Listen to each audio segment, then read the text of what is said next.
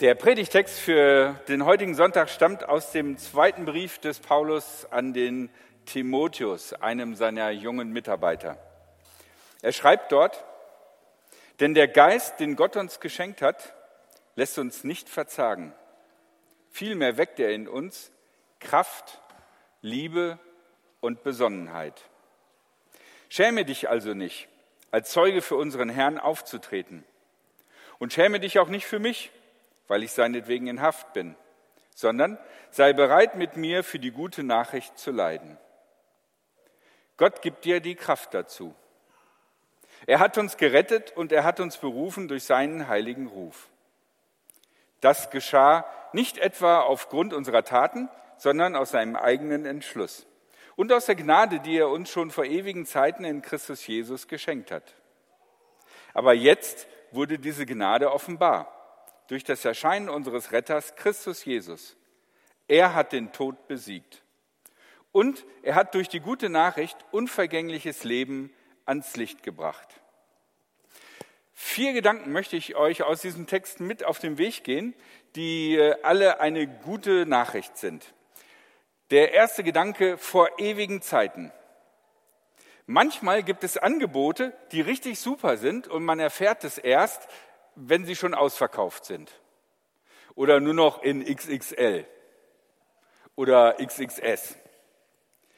Oder aber man erfährt davon, dass es ein gutes Angebot geben wird, aber äh, ich brauche die Sache jetzt und bis das Angebot kommt, ist für mich schon die Sache vorbei.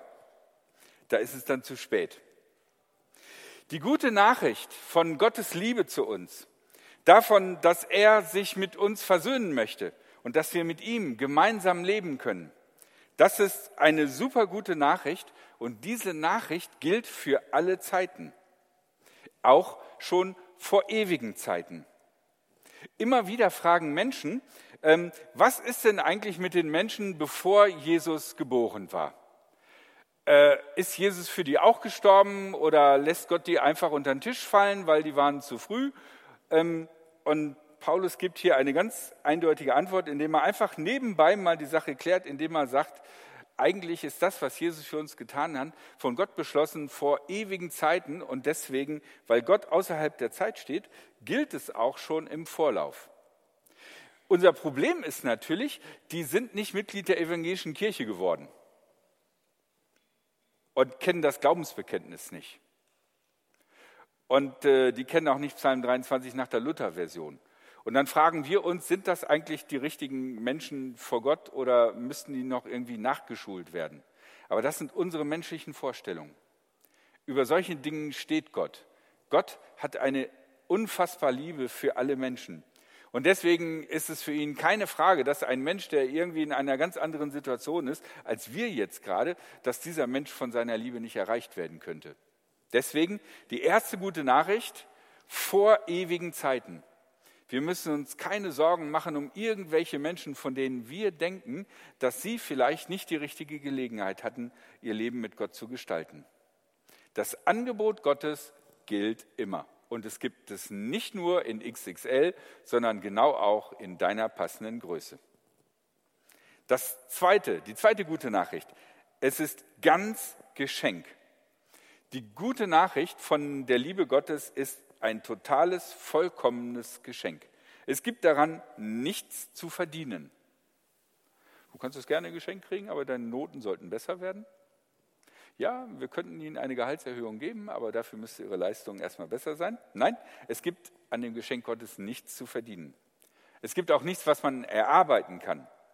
Es gibt auch nicht bestimmte Reifegrade, die man erst erlangt haben muss, damit man auf eine bestimmte Art und Weise Gott jetzt auf einmal erfahren darf. Wir Christen tun uns damit schwer, weil in unserer ganzen Welt ist es so, dass wir irgendwo irgendwie uns was erarbeiten müssen. Ich meine, nichts kommt von nichts.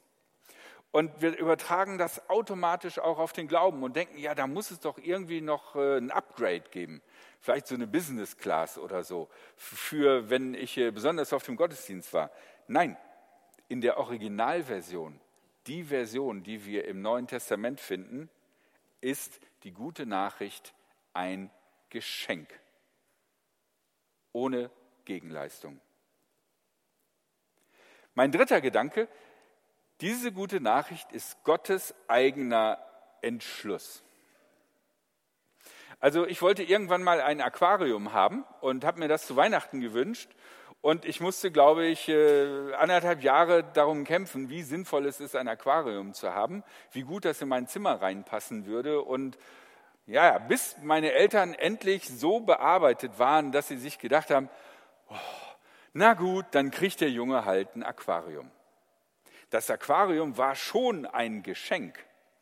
Aber ich glaube, wenn, du, wenn ich meine Eltern in Ruhe gelassen hätte und meine Eltern sich überlegt hätten, was schenken wir dem Jungen zu Weihnachten, wären sie nicht auf ein Aquarium gekommen. Das hat unter Umständen bei Geschenken so einen leichten Beigeschmack. Wenn man zwar etwas geschenkt kriegt, aber die Person, von der man das geschenkt haben möchte, irgendwie bearbeiten muss, bis sie endlich einsieht. Und spätestens dann, wenn das Aquarium nicht mehr gepflegt wird, kommen natürlich von den Eltern so Kommentare wie, siehst du, habe ich dir ja gleich gesagt, ne? du hältst das kein ganzes Jahr sauber, sondern nach drei Monaten verlierst du schon wieder den Spaß.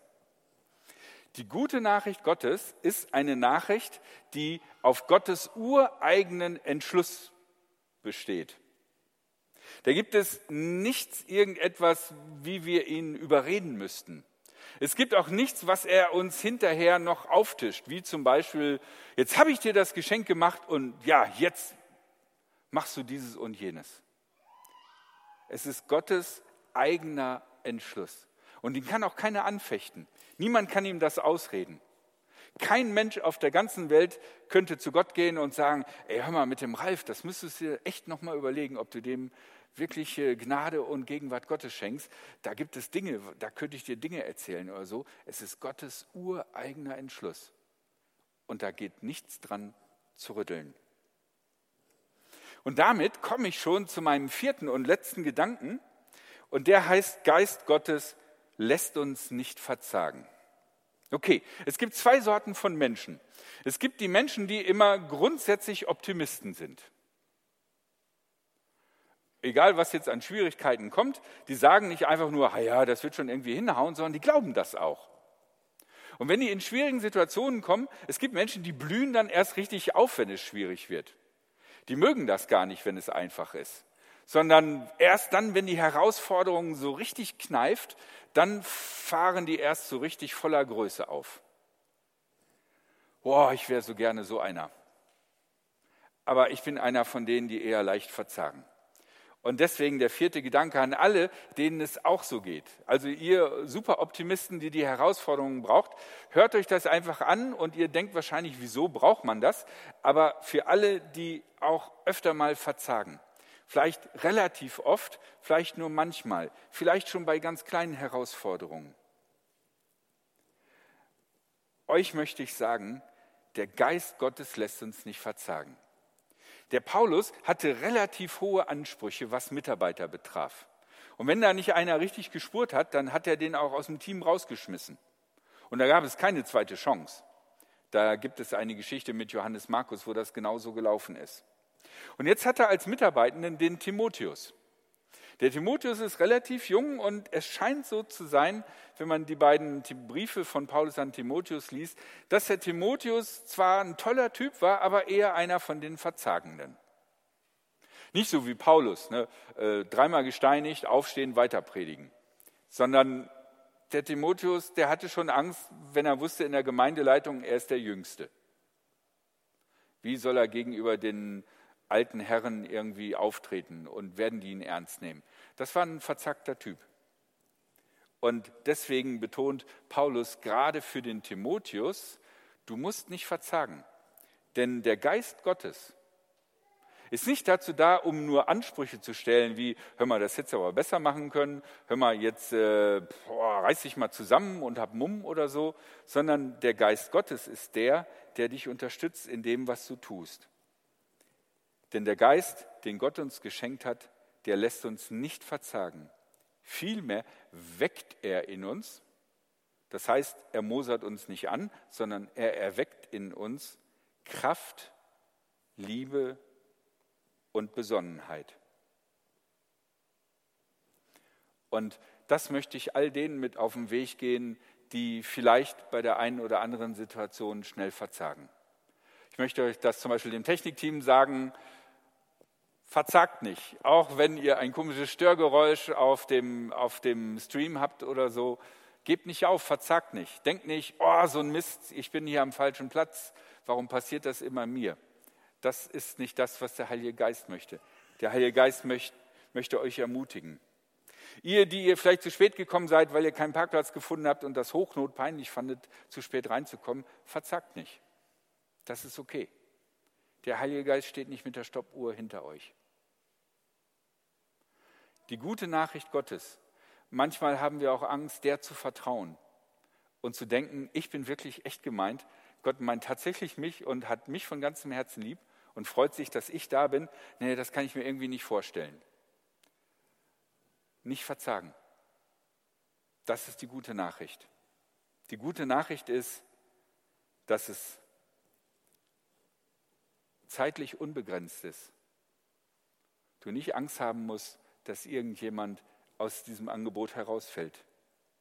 Die gute Nachricht ist, dass die gute Nachricht ein Geschenk ist, das du nicht erwerben musst, das du nicht durch Leistungsnachweise bekommst. Die gute Nachricht ist, dass es Gottes eigener Beschluss ist. Er selber hat sich das gedacht und deswegen steht er auch 100 Prozent zu dieser Sache. Und wenn du eine von diesen Personen bist, die dazu neigen zu verzagen, es ist nicht schlimm. Bitte um die Kraft des Heiligen Geistes, denn der Heilige Geist möchte nicht dich anmeckern, weil du immer so verzagt bist, sondern er möchte dir Mut und Durchhaltevermögen geben. Das waren meine vier Gedanken zur guten Nachricht aus äh, dem Brief des Paulus an Timotheus. Wir wollen uns nun Zeit nehmen, Gott zu loben. Und ähm, der Grund zum Loben ist, weil es diese gute Nachricht gibt. Und deswegen hat das Musikteam einige Lieder herausgesucht, die äh, ja, etwas davon beschreiben, was Gott uns gegeben hat. Und das erste Lied heißt No Longer Slave. Und das ist ein Lied, was sich an all die richtet, die das Gefühl haben, ich bin dauernd getrieben und ich bin dauernd gefangen in all den Ansprüchen und Forderungen, die all mögliche Menschen an mich machen. Und jetzt habe ich den gleichen Kram auch noch mit Gott. Aber Gott sagt dir zu, du bist nicht länger ein Sklave.